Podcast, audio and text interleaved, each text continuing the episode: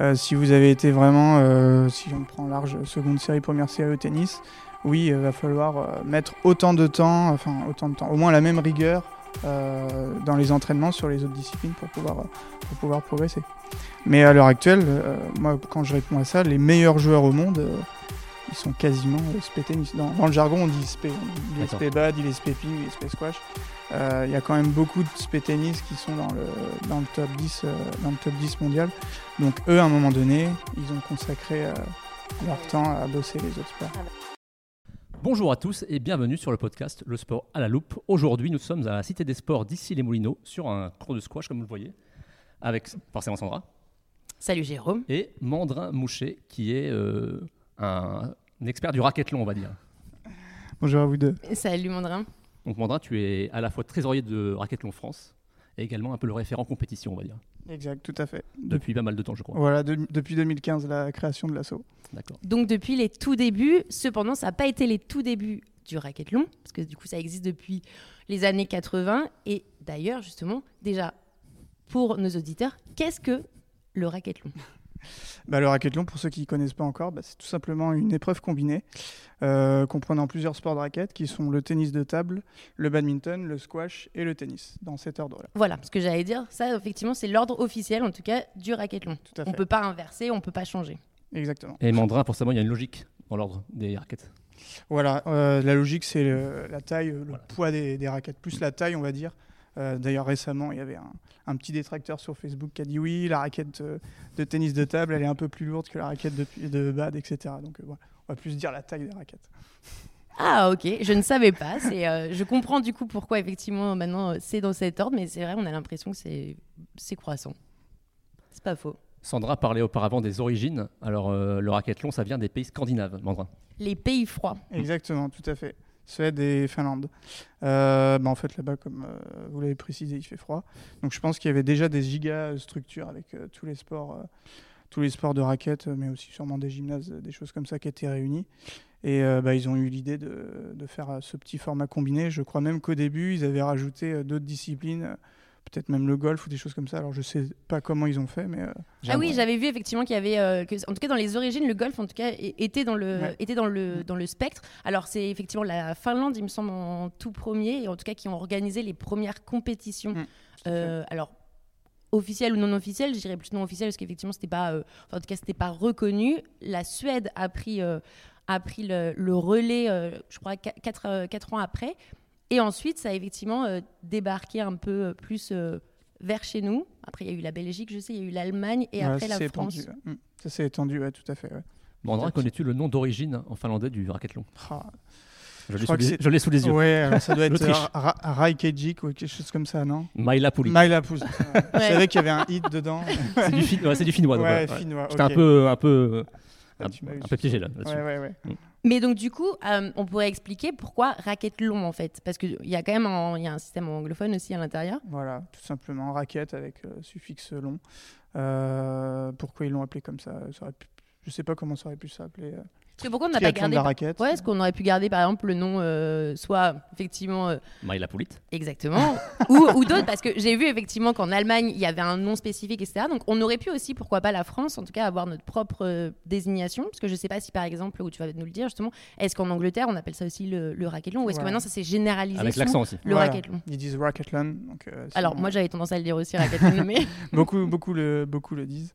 Euh, D'ailleurs, Laurence Boucolini, quand on commence à passer sur les, euh, oh sur les, euh, les, les jeux télé, euh, l'avait appelé, euh, l'avait appelé comme ça, la raquette LON, mais avec l'accent français. Donc c'était, euh, c'était un peu, un peu marrant. Euh, non, nous en France, euh, enfin en tout cas, euh, pendant, pendant que ça se développait à l'étranger, il y avait pas mal de petites assos qui se réunissaient sur les fins de saison et qui appelaient ça des triathlons euh, des raquettes ou tournois trois raquettes. Voilà. D'accord. Il y a beaucoup de, il y a eu beaucoup de ça euh, pendant, pendant des années. Alors souvent les trois sports. Euh, les trois sports qui étaient représentés, c'était plus le ping, le bad et le tennis. Et parfois, Oh. sur des trucs, structures, voilà, le squash, euh, le squash, c'est euh, c'est rajouté. Alors c'est marrant parce que euh, on va rentrer un peu plus dans, dans comment on procède justement lors euh, de compétitions. Quatre sports, quatre manches, en 21 points. Donc effectivement, euh, et tout se joue au point. Parce que ça c'est important de le dire, c'est-à-dire que ce que j'ai découvert, euh, donc il y a quelques semaines, lors des championnats, donc il y a eu les, il y a eu les premiers championnats de France, donc Mm. à, à Sucy, Sucy. euh, au Padel Horizon, c'est que s'il y a trop d'écart de points, le dernier sport peut ne pas se jouer, soit le tennis. Tout à fait. Donc si on est très très fort en tennis, c'est compliqué parce qu'on sait quand même que les joueurs de racquetball, ils ont des dominances forcément sportives. Exactement. En général, ils viennent bah, du ping-pong, du badminton, du squash ou du tennis. Sauf qu'aujourd'hui, il faut quand même qu'ils soient très très bons dans les quatre disciplines. Alors on sait que c'est déjà compliqué de d'être bon dans une discipline. Comment on fait? Il faut euh, élargir son entraînement, tout simplement. Euh, si vous voulez être bon dans cette discipline, euh, quand je dis bon, c'est voilà, pratique de, de haut niveau, il faut savoir consac- consacrer son temps à d'autres disciplines. Euh, si vous avez été vraiment, euh, si on prend large seconde série, première série au tennis, oui, il va falloir euh, mettre autant de temps, enfin autant de temps, au moins la même rigueur euh, dans les entraînements sur les autres disciplines pour pouvoir, euh, pour pouvoir progresser. Mais à l'heure actuelle, euh, moi, quand je réponds à ça, les meilleurs joueurs au monde, euh, ils sont quasiment euh, spé tennis. Dans, dans le jargon, on dit spé. On dit il est spé bad, il est spé ping, il est spé squash. Euh, Il y a quand même beaucoup de spé tennis qui sont dans le, dans le, top, 10, euh, dans le top 10 mondial. Donc eux, à un moment donné, ils ont consacré euh, Ah bah, temps ont- à bosser les autres sports. Ah bah oui, parce que potentiellement, comme on l'a dit, effectivement, le tennis peut ne pas se jouer si effectivement il y a trop d'écart. Alors l'écart, c'est 22 points, parce que forcément, qui dit 21 points, c'est euh, au nombre de points. Et malgré tout, on peut penser que non, mais c'est compliqué quand même de mettre 22 points d'écart, mais c'est 22 points sur, en totalité. Donc en fait, ça peut aller très très vite. Mhm. Et on peut aussi, par exemple, venir juste pour quelques points jouer. Comme on l'a vu d'ailleurs. euh, Exactement. Quand on l'a vu au championnat de France, effectivement, euh, pour deux points, par exemple. Donc, il y a une pression qui, euh, qui est en tout cas énorme. Mais en tout cas, effectivement, c'est beaucoup, de- c'est beaucoup de travail. Hein, c'est quatre disciplines pour euh, le racket long et surtout pouvoir les enchaîner. Et une petite parenthèse, il y a forcément aussi un aspect financier parce que donc quatre licences pour ceux qui veulent s'inscrire dans, dans tous les sports et du coup le matériel aussi. Exactement. Ouais. Bah, à l'heure actuelle, si on reste sur le format euh, français, euh, si vous voulez vous entraîner dans une discipline en sport euh, et être performant, bah oui, ça passe par l'associatif. Donc forcément, il faut adhérer à un club, il faut être licencié à une fédé, Voire prendre des cours aussi. prendre des cours également. Donc euh, forcément, c'est un certain coût financier. C'est pour ça que petit à petit, euh, on arrive à fédérer et à, et à créer des, des- des clubs en France sur des sites où il y a déjà 3 à 4 sports présents avec des, des entraînements communs, des créneaux alloués sur 1 à 2 sports. Si je prends le club ancestral de Montreuil, qui est le premier club qui a été monté en 2016, pas très loin d'ici, euh, parce que pour ceux qui ne savent pas, on est ici, ici les On, l'a dit au début. Tout du à Vous fait. l'avez dit Oui, début, pas très grave. bien. Euh, bah, bah, à Montreuil, par exemple, vous avez un créneau de 4 heures euh, tous les dimanches, euh, animé par euh, Jocelyn Gadet, le président de l'association. Et de la Euh, fédération, je crois. Et de la. Enfin, Oui. on dit Oui, association. Oui, euh, parce voilà. qu'on peut pas. Fédération, c'est sous ministère. Donc, euh, Voilà. Il a créé le club, je pense, de Montreuil d'ailleurs. Il a créé le club de. Montreuil, c'est double casquette, Joss, euh, président de Montreuil et président de, du Racquethlon France. Donc là-bas, vous avez un créneau de, de 4 heures, une heure par discipline, en général 20 minutes euh, d'initiation entraînement, euh, et après 40 minutes de, de temps de jeu. En général, il fonctionne un peu, un peu comme ça. Et vous avez d'autres clubs qui fonctionnent différemment, qui font deux créneaux toutes les deux semaines, euh, ou des soirées seulement le vendredi soir, euh, une fois par mois. Enfin, ça dépend, c'est très, très disparate. J'avais vu qu'il y avait effectivement quatre clubs dominants, en tout cas, où on pouvait retrouver euh, ce système de, de racquethlon euh, en France. Donc, notamment, le premier a été euh, Montreuil, mais il n'y a pas que en Ile-de-France, en tout cas. Oui. Il y a également à Lyon, il me semble. Il y a, Il y a la- à Lyon, il y a le racket Lyon-Bon, tout à fait. Voilà, c'était le, le deuxième club. Vous avez le racquethlon de Bourg-les-Valences, d'Hydro-Mardèche, avec Emmanuel Delpont qui a été euh, euh, juge arbitre euh, sur euh, ces dernières semaines au, au premier championnat de France de racquethlon. Et quand on parlait du triathlon des raquettes euh, tout à l'heure, bah, ce monsieur notamment, et avant de se mettre dans, dans le racquethlon, euh, il a organisé plus de 20, une trentaine de triathlons des raquettes où Ah il oui. mettait à chaque fois, euh, comme je vous l'ai dit tout à l'heure, tennis de table, bah, de tennis, ou alors parfois il mettait le squash. Enfin, voilà. On a réu- réussi à réunir des profils comme ça au sein de euh, Du coup, si on est adhérent à un club de racquethlon, est-ce qu'on doit également être adhérent aux sections ou non? Comment ça marche? Euh, si vous êtes adhérent à un club de racquethlon, euh, Vous avez accès à tous les sports. Oui, exactement. D'accord. Ouais, ouais, ouais. D'accord. Ouais, ouais. Ce qui évite effectivement dans ces cas-là de se mettre dans quatre clubs différents, en tout cas pour les quatre disciplines, ce qui peut effectivement représenter quand même un coût euh, financier. On sait que, on sait que c'est quand même euh, pas donné dans l'ensemble. Et donc là, en 2023, combien de clubs de racquethlon en France y a-t-il? Là, on est à 6 maintenant, D'accord. euh, bientôt 7. Donc, on avait dit Montreuil, Lyon, euh, Dromardèche, La Roche-sur-Yon, Mm. Euh, on a le racquethlon de Royan qui, euh, qui est en train de qui est apparu. Strasbourg aussi qui a, qui a signé dernièrement. Euh, on en aura un autre en Ile-de-France à Montigny bientôt, je l'espère. Est-ce que j'en oublie Strasbourg, j'en ai parlé, oui. on pourra corriger si besoin. Donc on peut dire quand même que ça se développe et surtout ce qui est bien, c'est que vous êtes quand même. Alors même si effectivement aujourd'hui il y en a peu, mais malgré tout représenté euh, nationalement. C'est-à-dire qu'on n'est pas que en Ile-de-France, on n'est pas que à Paris. Donc on en trouve également en province, euh, comme, on, comme on le dit. Euh, donc vous pouvez, en tout cas, vous, les, les auditeurs peuvent retrouver, malgré tout, si vous êtes dans ces, dans ces villes-là, des clubs. Donc ça ne se joue pas que en France, ce qui est déjà bien. On va parler également du rattachement à la FFBAD, qui est assez récent. Mhm. Tout à fait, comme on peut le voir, effectivement. Est-ce que tu peux expliquer tu peux expliquer en, brièvement en quoi ça consiste Qu'est-ce que ça amène au racquethlon Ouais, tout à fait. Alors en fait, le rapprochement euh, à la FEBAD, il avait du sens euh, dès le début aux prémices de, notre association parce que sur le premier tournoi qu'on a organisé en 2014, euh, il était organisé par des badistes en fait, des anciens joueurs d'équipe de France Jeune, avec Jean-Brice Montagnon, l'ancien président du racquethlon, et Jérémy Pouillot. Donc il y avait tout un, on va dire, groupuscule de joueurs qui émanaient du monde du badminton. Donc on avait toujours euh, au moins ce lien, euh, ce lien qu'on a gardé euh, de par la première population sur, sur nos tournois. Maintenant ça s'est étoffé, ça s'est agrandi. Hein. La toile s'est agrandie. mais on a gardé ce lien-là. moi j'ai eu la chance là dernièrement que le DTN actuel était l'un de mes premiers coachs quand j'étais minot. Donc, euh, donc voilà. il se rappelait de toi ou pas? Comment? Est-ce qu'il se rappelait de toi? Oui, oui, il se rappelle de l'époque où j'avais euh, ma tenue verte et mes cheveux. Euh, verte? Vert aussi, non? Oui, ouais, ouais, il y a pas mal d'anecdotes. J'étais arrivé avec une tenue de foot à mon premier entraînement de badminton, je me souviens. Enfin bref. Bah, pourquoi pas Ça peut être un prochain croisement dans le, dans le sport. Et donc, et donc avec, avec la FEBAD, voilà, il y a un contrat de délégation qui a été signé via, le, via le ministère des Sports. Donc on a, on a vraiment euh, consolidé ce lien-là. Et euh, bah, ils nous aident par exemple sur la communication. Ils nous ont aidés notamment en, notamment en nous soutenant euh, sur un stage l'été dernier, juste avant les championnats du monde. On va en parler après un petit peu. Voilà. et puis dernièrement sur les, sur les championnats de France avec la disposition des, des, arbitres fédéraux pour, pour venir sur cette belle compétition. Et toujours sur la com. Voilà. Donc, ce qui est bien, est-ce que ça a permis justement d'officialiser le fait, parce que c'est, euh, comme on l'a dit, il y a quelques semaines, il y a eu le premier championnat de France, championnat national ou championnat de France, euh, mhm. avec euh, d'ailleurs deux grands champions, qui sont Sylvain Ternon pour les hommes et Myriam Edmer pour les femmes. Donc, un badiste une tennis woman, comme on pourrait l'entendre, en tout cas de domination, effectivement, mhm. domination au, niveau du, au niveau du sport. Donc, est-ce que du coup, ça légitime le côté officiel du championnat de France. C'est-à-dire qu'on décerne un titre qui est aujourd'hui en tout cas reconnu. Tout à fait. Chose que vous pourriez peut-être pas faire avant. Exactement. C'est pour ça qu'on a vraiment pris euh, notre temps, euh, contrairement peut-être à d'autres disciplines. Euh, qui voilà il y a un nouveau sport qui arrive allez on s'appelle fédération française on fait on fait ça etc nous on a quand même été assez vigilants sur toute la dénomination on est un groupe, euh, on a beaucoup de profs de PS dans, dans, cet assaut, euh, donc on est quand même, voilà, on a un, regard sur la législation. Et euh, l'an dernier, on avait une compétition analogue qui s'appelait les Masters, on les a appelés comme ça. Et voilà, on y va step par step. Donc cette année, on a eu le droit en demandant à la FFBAT si on pouvait l'appeler comme ça.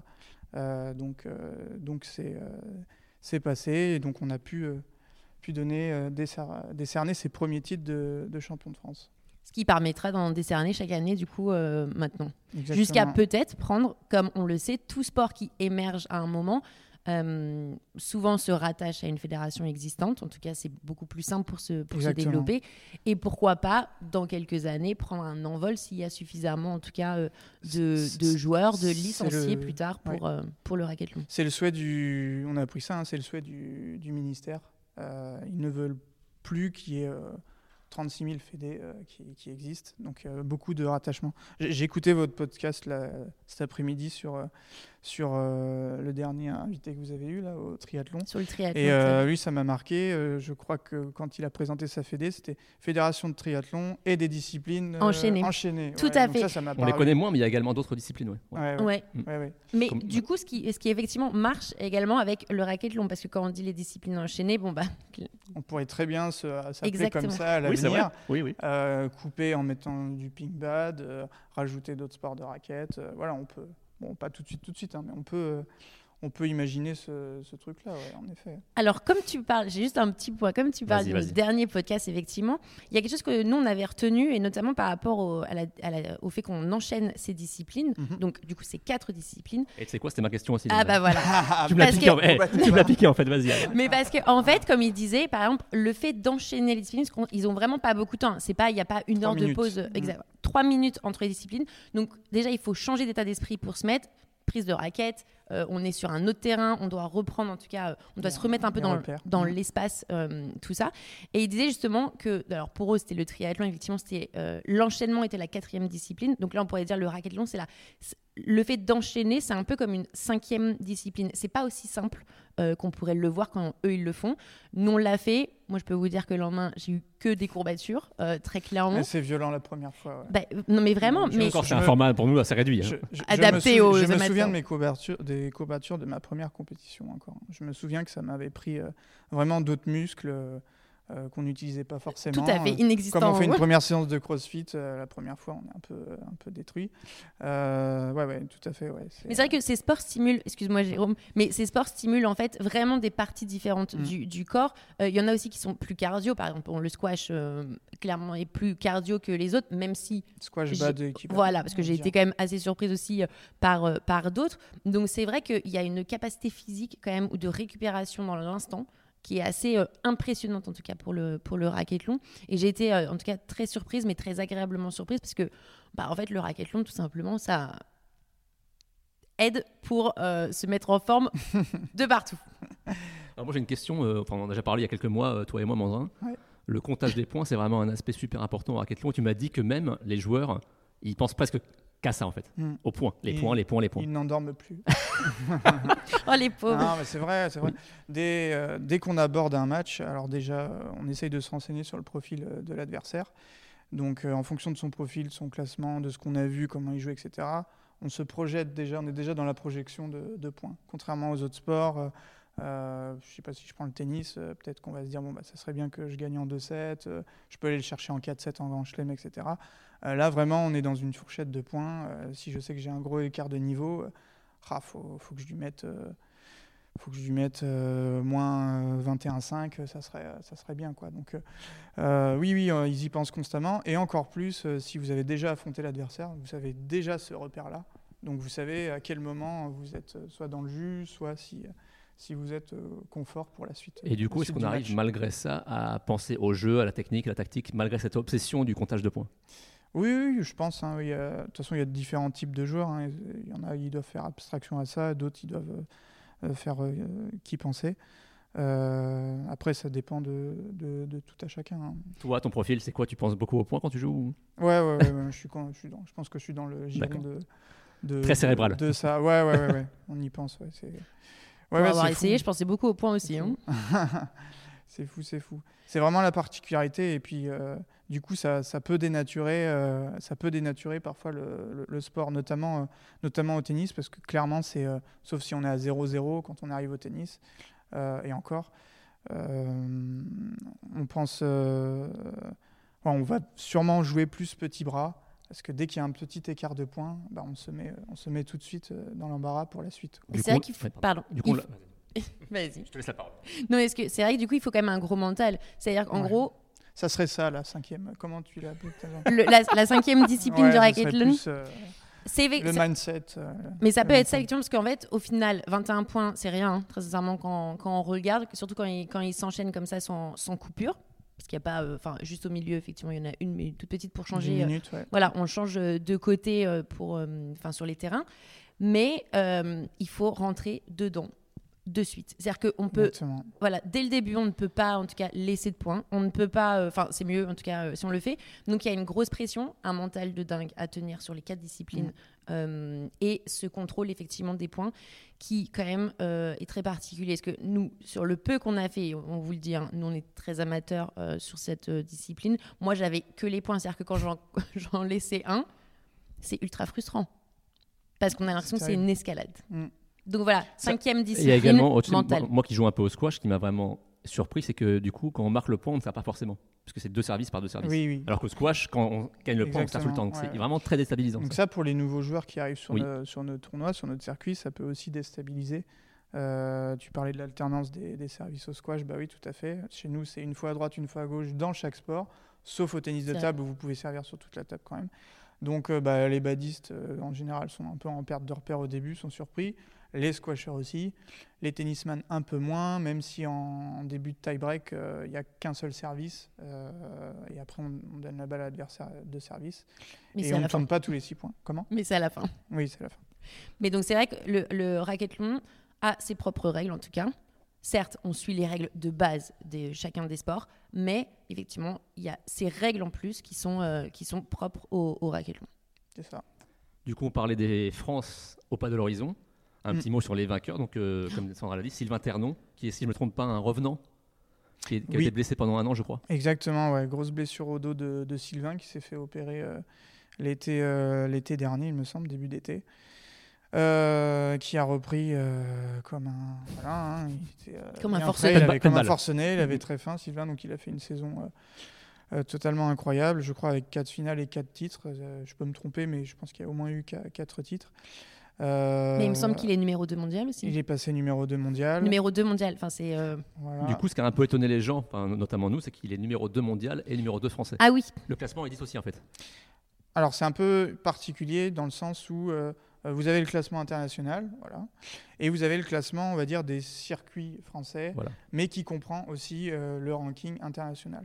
Donc si vous êtes un joueur qui joue énormément en France, vous avez peut-être un petit, euh, un petit peu un avantage euh, de points Hmm. Euh, par rapport à ça. Après, ça concerne quand même peu de, peu de joueurs. Euh, en général, le, le classement français euh, correspond, euh, correspond évidemment au, au niveau de chacun. Euh, malgré tout, on est en train de réfléchir à, à peut-être réformer, à peut-être attribuer un peu moins de points euh, sur le- les tournois du circuit français comme c'était auparavant. Euh, voilà, c'est à l'étude. On réfléchit énormément, on a beaucoup de groupes de discussion, on fait beaucoup de réunions, beaucoup de visio. Ah, mais c'est ça quand, quand on Donc, veut euh, euh, développer un- une discipline en On tout est- cas. Mais c'est vrai que c'était assez, euh, assez euh, particulier parce qu'en finale, il, il a donc affronté effectivement euh, Damien André, si je me trompe pas, bien lui. qui est numéro 1 français. Mhm.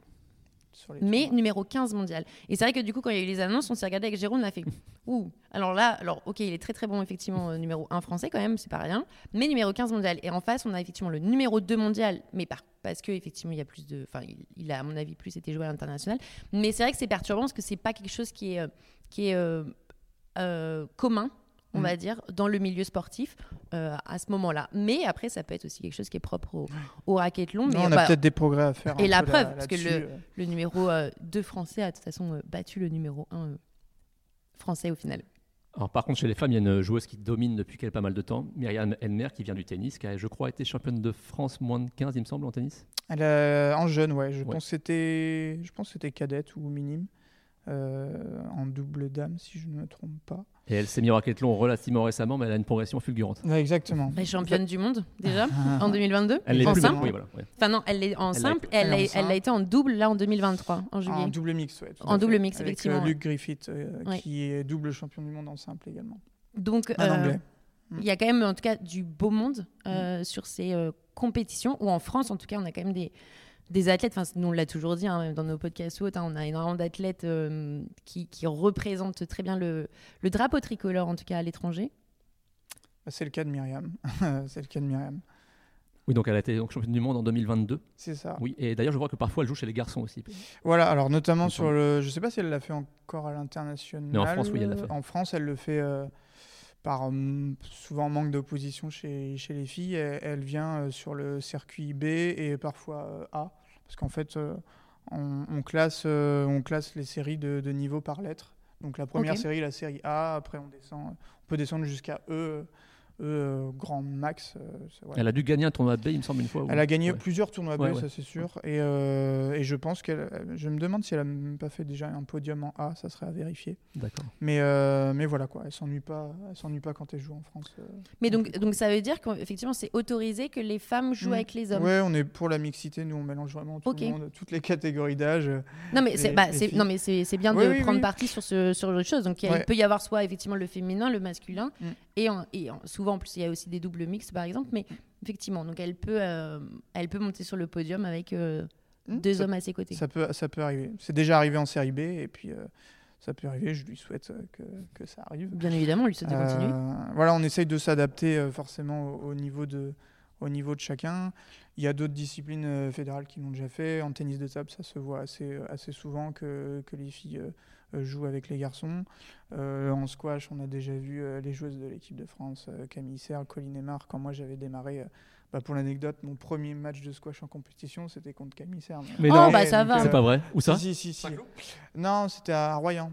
À Royan. Contre l'ex numéro 2 mondial, ça va. C'est, euh, Exactement. Qui est ouais. passé sur notre pas podcast il y a quelques mois. Donc, C'est euh, vrai. voilà, qui a a- été une a de nos premières invitées, effectivement, sur euh, le podcast. Ouais, bah, c'était incroyable contre Camille. Bah, F- Franck Dugas, le GIA de l'époque, euh, m'appelle euh, la veille, je crois. Donc JA, c'est pour juge arbitre, Juge au cas où. Euh, je devais faire un tournoi de racquetball en Allemagne et puis je, je sais pas, je, j'étais en galère, j'avais acheté une tente, enfin bref, j'a- j'avais du mal à la monter, etc. Je sors de, de ce truc-là et euh, Franck m'appelle, il me dit euh, Est-ce que ça te dit de, de jouer euh, demain? Je fais Bah oui, volontiers. Bah bon, ça sera Camille Serme à, à 18h. Je fais Ah bah ok. Juste super. la panthère. Tout va bien. euh, donc voilà, et puis c'était, euh, c'était très rigolo, très marrant. Voilà. Sandra parlait auparavant donc, de Myriam qui a été championne du monde 2022. Il me semble que la France a eu son meilleur résultat en équipe Mm. récemment. Ouais, incroyable. On a fait euh, médaille de bronze euh, par équipe. Je dis on parce que j'étais euh, dans l'équipe en tant que, capitaine pour, pour cette deuxième, deuxième ou troisième année, je sais plus. Ouais, on est allé chercher. On, était tête de série 2 cette année avec la très bonne saison de Sylvain, de Damien qui avait encore, encore les points et Myriam qui est toujours en place, plus Anthony Dutillet et moi derrière. Et euh, donc on a battu les, euh, les Tchèques au premier tour. Euh, défaite, on n'était pas loin de pas loin des Danois sur la, la demi-finale. Et après en petite finale, on est allé chercher les, les Suédois. Euh, Oh. Donc très fier de ouais. C'est bien quand, on- les- quand on bat les, ceux, qui, enfin, ceux qui sont dans ouais, le... les primos, ouais. Ouais. Alors justement, euh, est-ce que tu pourrais un petit peu expliquer aux gens la hiérarchie un peu du racquethlon mondial actuellement? C'est qui, qui domine? Quels sont les pays euh? Alors, bah, les champions du monde actuels, c'est- ce sont les Danois. Euh, L'an dernier, c'était les, les Allemands pour un point. Ça, c'était incroyable aussi. Ils ont battu les Autrichiens, euh, les Autrichiens chez eux. Donc, les Allemands très forts.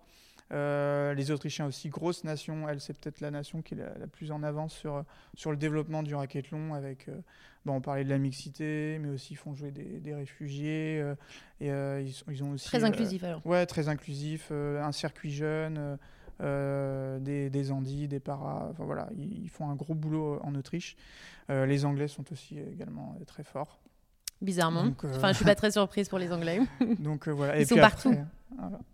Puis après, nous, on tire notre épingle du jeu ces, euh, ces dernières années parce que on connaît peut-être le développement le plus, euh, le plus important sur toutes les nations euh, mondiales, je dirais, en termes de nombre de licenciés, de nombre de tournois. Parce que je crois qu'on a le plus gros circuit euh, national euh, Ah oui, carrément. maintenant. Ouais, Alors, ouais. du coup, si on parle un petit peu chiffres, justement, euh, on va dire combien de nations, aujourd'hui à peu près, en tout cas, euh, jouent au racquetball Enfin, Alors, ou sont représentées lors des compétitions. euh, Ce que je peux te dire, parce que là, je, je suis dans un dossier actuellement, on est en train de voir comment on, on pourrait faire reconnaître notre discipline comme haut niveau. Ok. Donc on, est en- on a sur des discussions euh, sur notre dernier stage là qu'on a fait cet été, euh, on a connu les critères et en fait euh, pour être euh, reconnu discipline de niveau, on doit être soit euh, la quatrième nation euh, mondiale, euh, soit qu'il y ait une participation sur les trois dernières années au championnat du monde à une trentaine de nations, je crois entre 16 et 30 nations. Ok, mais je crois que ça c'est atteint, non? Et en fait, voilà, on est, on est sur ce, sur ce giron-là de 29-30 nations euh, à peu près. Quoi. Donc, euh, au dernier championnat du monde, je crois qu'il y avait ouais, une, trentaine, une trentaine de nations représentées. D'accord. Je pense qu'il y a plus de nations euh, qui sont affiliées à la Fédération internationale, mais au moins tous les, tous les ans au championnat du monde, parce que c'est annuel, il y a voilà, 30, euh, 40 nations qui sont, qui sont présentes. Ce qui est quand même bien. Mm. Ce qui est quand même bien. Au niveau des chiffres, donc là, effectivement, on va dire une quarantaine de nations. En France, combien de licenciés? Alors, euh, on est à 800 licenciés, si je me trompe pas. Enfin, pas loin d'être à 800 l'an dernier. Ah, quand même. Euh, cette année, l'objectif euh, du mandat de Joss, c'est de passer la barre des 1000. Euh, on Toujours est- un peu les chiffres on est symboliques. déjà pas mal là, je crois qu'on est pas loin, je crois qu'on est entre 500 et 600 là, rien qu'au mois de, de novembre. Donc je pense qu'on va, on va performer, on va atteindre cette barre des 1000 dès cette année. et après, l'objectif aussi, c'est d'avoir au moins un tournoi dans chaque région, ce qui n'est pas encore le, cas. On n'a pas la, Normandie, on n'a pas la Corse, on n'a pas si l'Est, on l'a maintenant. Enfin voilà, il y a encore peut-être une, ou deux régions, euh, une ou deux régions qui n'est pas encore représentée en termes de tournois. Et donc, du coup, justement, au niveau des tournois, combien de manifestations dans l'année? Quand tu disais tout à l'heure, on a effectivement beaucoup de compétitions euh, en France. On est à peu près sur quelle échelle? On a une vingtaine. Franchement, on, ah. atteint, on, atteint, déjà une, une vingtaine, plus les tournois qui sont en projet. Ils ont quand même de quoi, effectivement, euh, enfin, en tout cas, se, se, défendre, aller, mm. aller jouer contre des adversaires ah oui, c'est sûr. On n'est plus comme euh, cinq tournois auparavant sur nos premières années, où souvent c'était au même endroit. Euh, là, si vous regardez euh, sur notre site internet et notre page Facebook, voilà, il y a, a une, carte de France assez bien fournie qu'on met, met, à jour assez régulièrement et, en janvier, souvent des, tournois se, rajoutent. Il y a même des clubs ou des tournois qui commencent à doubler leurs dates. Donc voilà, on, arrive à fédérer, on arrive à trouver les bonnes personnes qui, qui, se renouvellent, qui pérennisent euh, leur tournoi. Donc on est très fiers, très fiers de ça. Donc on voit effectivement qu'il y a un fort développement. Donc ça c'est effectivement euh, super, en tout cas pour que la discipline puisse s'installer dans le temps, euh, dans, le, dans, le, bah, dans justement cet univers sportif que l'on a nous en France. Et le dernier petit chiffre, c'est est-ce qu'on sait la France aujourd'hui, où est-ce qu'elle se situe en termes de nation? Top 5, top 10 ah oui, top, 5, top 5, c'est sûr. 5 ah oui, top 5, c'est sûr. Ah on, fait, on fait troisième au bah, dernier mondiaux et, et, les stades vont pour nous. Donc euh, oui, oui, je pense, euh, je pense qu'on est à regarder. Euh, donc on fait peur. On peut dire qu'on que quand même nos, joueurs font peur sur les compétitions. On doit inquiéter, oui. Bah, de toute façon, au dernier championnat du monde, on, on, est, on était la délégation. je sais plus combien on était. On était 22, il me semble. Non, non, non, non. Plus. Ah ouais, on était 70, 80, je crois. Je crois, c'était fou. Ah oui, donc. Bah, on était la plus grosse délégation sur les derniers, euh, les derniers champions du monde, c'est sûr. De toute façon, en général, quand ils voient du bleu, blanc, rouge, euh, ils ont toujours très peur. Ouais. Merci pour ces petits chiffres, en tout cas, mon ouais, Là, vraiment, on parle d'un sport, comme tu le dis, qui est en développement, en pleine croissance. Si toi, demain, tu avais le pouvoir de le faire passer à un cap supplémentaire, qu'est-ce que tu prendrais comme décision? Ah un cap supplémentaire. Euh, moi, j'aime bien me baser déjà sur l'existant. Enfin, voilà, on, sait, faudrait faire un travail commun avec les, grosses fédérations, euh, voilà, mutualiser, euh, se rapprocher, euh, se rapprocher des, différentes fédés au moins à notre niveau. Et puis après, si on veut parler, si on veut parler de, com, de représentativité, à l'international, pareil, c'est sur des événements, se rapprocher des, des grosses fédés, aller chercher la PSA Squash TV pour le squash, aller chercher l'ATP pour le tennis, aller chercher l'ITTF pour le, le ping et, euh, et, la BWF pour, euh, pour le badminton. Euh, voilà, il y, y, a des fédés, il y a des fédés moteurs, il y a des choses qui sont mises en place à ce niveau. On a des joueurs ou des anciens joueurs de chacun de, de ces disciplines qui viennent chez nous, qui passent C'est un avantage. Donc, de toute façon, ces sports sont, sont liés. Hein. Et je, je, pense que si on regarde d'autres disciplines combinées, le je suis pas sûr que le tri a pris son envol tout de suite euh, de son côté. Décathlon, bon, le décathlon c'est un peu, un peu différent parce qu'il est déjà bien ancré dans l'athlète. Mm. Non mais le tri euh, c'est pareil, hein, c'est assez récent. Hein. Mm. Comme, euh, comme en tout cas discipline ou fédération, on sait que ça, ça prend du temps, mais effectivement c'est très. Et est-ce que par exemple c'est quelque chose on pourrait envisager des JO bah, d'être présent au JO. Dis pas non. Hein. non, mais il, faut, et en même temps, il faut voir grand. Mais ça peut être effectivement bah une perspective. Alors, en plus, le squash vient d'y rentrer. Donc maintenant, vous avez les, euh, il y a les quatre disciplines. Souvent, on me posait la question, euh, euh, pour, pour, le citer, par exemple, Serge Parbeau, le président de la Ligue Rhône-Alpes de, squash. un jour, il m'a demandé, mais parce qu'il voyait, il était passé sur un de nos tournois et il y avait beaucoup de, joueurs, il y avait peut-être 80 joueurs sur un, petit club, non affilié en plus à la Fédé de squash. Et il voyait toutes ces personnes jouer au squash. Et il se disait, mais vous pensez que vous serez euh, au JO avant nous? Alors moi, je lui dit, non, je, ne pense pas quand même. Parce que le squash. Voilà, T'as été poli en fait. je pense pas quand même. Mais, euh, mais on aurait toute notre place. Et, euh, Bien sûr. Parce qu'il y, a déjà trois, il y avait déjà à l'époque trois disciplines olympiques. Et, et, donc, ça aurait pu contribuer effectivement à, à l'essor du squash. Le squash maintenant y est. Donc, j'ai envie de dire, pourquoi pas Pourquoi pas Très bien. Ça, il faut, il faut, il faut voir grand et, euh, et, en tout cas, on souhaite effectivement que le, le Déjà, on l'a souhaité pour le squash, c'est arrivé pour 2028. Donc, euh, C'est qu'une question de temps. Il y a une petite question bonus, il me semble, Sandra, que tu as posée à, à Mandrin, je crois. Alors oui, oui, oui, parce qu'effectivement, il y a Je te- beaucoup. Vas-y, je te laisse le. Il y a beaucoup champ de libre. sports en tout cas qui, euh, qui émergent. Le racquethlon du coup en fait partie du fait. Alors c'est pas à titre de sport, mais c'est l'enchaînement, le combiné Mhm. comme, comme on l'entend. En tout cas, ça reste une discipline euh, émergente. Et il y en a une autre qui, a, hum, qui est arrivée il y a quelques années maintenant en tout cas, et justement un sport de raquette, le padel. Alors est-ce que potentiellement il pourrait y avoir une cinquième raquette? Ou en tout cas, est-ce que la question se pose? Est-ce que ça pourrait être possible? On sait que ça se joue en double. Est-ce que ça, on pourrait aménager ou autre? Parce qu'on sait que c'est. Alors, c'est maintenant plus qu'un effet de mode, le, le padel, comme on pouvait l'entendre. Mais Mhm. dès qu'il y a un nouveau sport, le crossfit, on avait dit que c'est un effet de mode. Ça fait plus de 10 ans qu'il est là. Le padel également. En plus, ils sont rattachés à la fédération de, de tennis. Plus en plus de joueurs, effectivement, qui, qui jouent. C'est comme ça aussi que la fédération de tennis a fait grimper ses, euh, ses licenciés. On va pas se le, on va pas se le cacher, puis on ne Exactement. cache pas non plus, ce qui est très bien. Déjà, est-ce que tu joues au paddle, toi, Mandrin Euh, moi, quand on m'invite, euh, si j'ai le temps, j'y vais. ouais. J'ai déjà joué euh, sûrement une vingtaine de fois. Euh, alors c'est très plaisant. Moi, j'a- j'adore ça aussi, tout ce qui est sport de raquette. On pourrait parler aussi du, du pickleball là, qui est qui est plus du côté des, des States, mais qui se développe aussi énormément de leur côté. Euh, une cinquième raquette, j'ai envie de te dire oui, parce qu'on le fait déjà sur euh, sur nos tournois, sur les sites où c'est possible, parce qu'il faut aussi euh, que ce- structurellement ça soit en place.